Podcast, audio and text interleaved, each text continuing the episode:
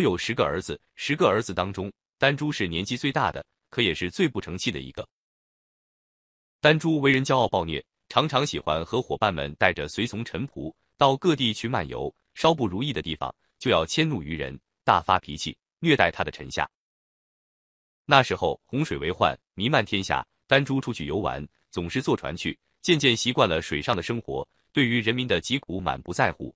倒是觉得坐着船出去东游西荡非常有意思。后来洪水被大禹治理平息了，有些地方水浅不能通船，任性的丹珠却还要叫人不分昼夜的替他推着船走，称之为陆地行舟。船在泥沙和水草之间摩擦着、颠簸着，发出咯吱咯吱的声响。推船的人累得气喘吁吁，汗流浃背，丹珠和他的伙伴们却在船上吃喝玩乐，哈哈大笑。脸上表现出毫无心肝的志满意得的神情。有时，他和他的伙伴们干脆就关起门来，在家里为所欲为，他们什么坏事都干得出来，闹得实在有些不像话。丹珠的弟弟们见哥哥这样胡作非为，也都不服他的管教，弟兄们时常发生内讧，彼此间纷争不休。尧看见丹珠性情太恶劣，教育无效，心中暗自焦急，他因此创制了围棋这种游戏来教给丹珠。希望能够在潜移默化中改善丹珠的性情，使他能够改邪归正。哪知道丹珠对于围棋这玩意儿，起初还觉得新鲜有趣，曾经专心致志的研究过一段时间，后来就觉得有些腻味了。他自己忽然异想天开，创造了另一种棋。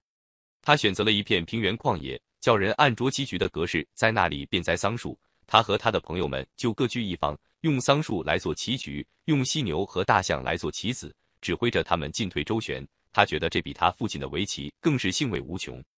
后来他连这也玩厌了，便扔开他，仍旧和他的那帮朋友去胡闹。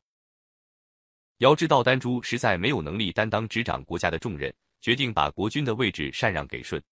又唯恐丹朱不服气，聚集他那帮恶朋歹友从中捣乱，便颁下诏命，把丹朱放逐到南方的丹水去做诸侯，由后继监督着，即日动身启程。那时。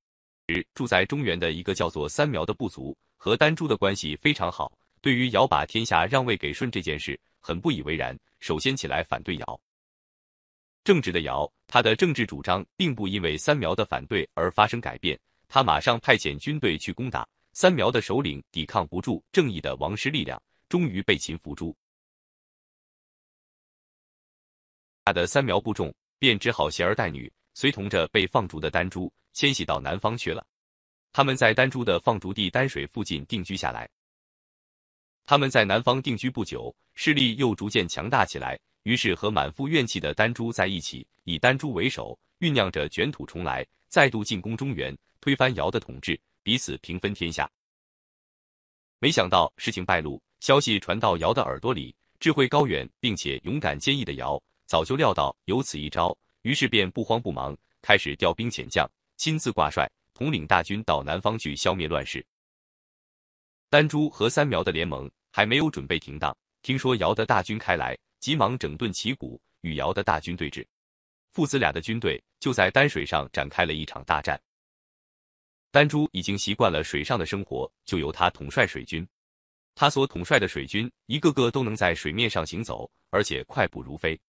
原来丹水里出产一种鱼，名叫丹鱼。这鱼每到夏至前十天，便常从水底浮游到岸边来，鳞甲红光闪闪，在夜间望去，就像是火焰一样。那时赶紧撒下网，把它们捕捉来，割取它们的血，涂在足上，就可以涉水如履平地。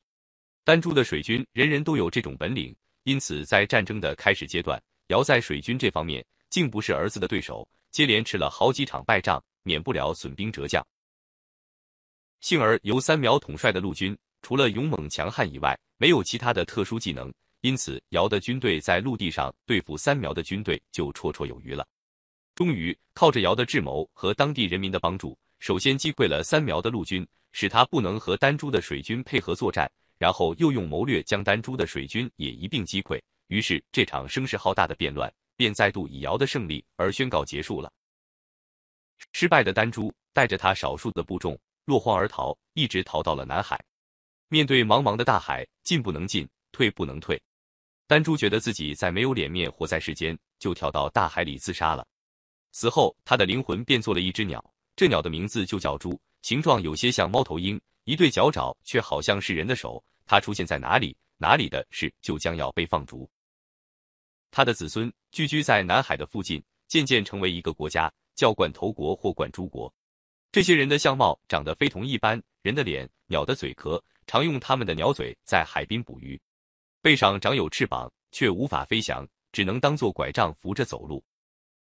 罐头国的附近便是三苗国，就是和丹珠一同造反失败的三苗的子孙聚居于此而成国的。三苗国的人也都生有翅膀，翅膀生在腋下，很小，也只能点缀观瞻而不能飞行。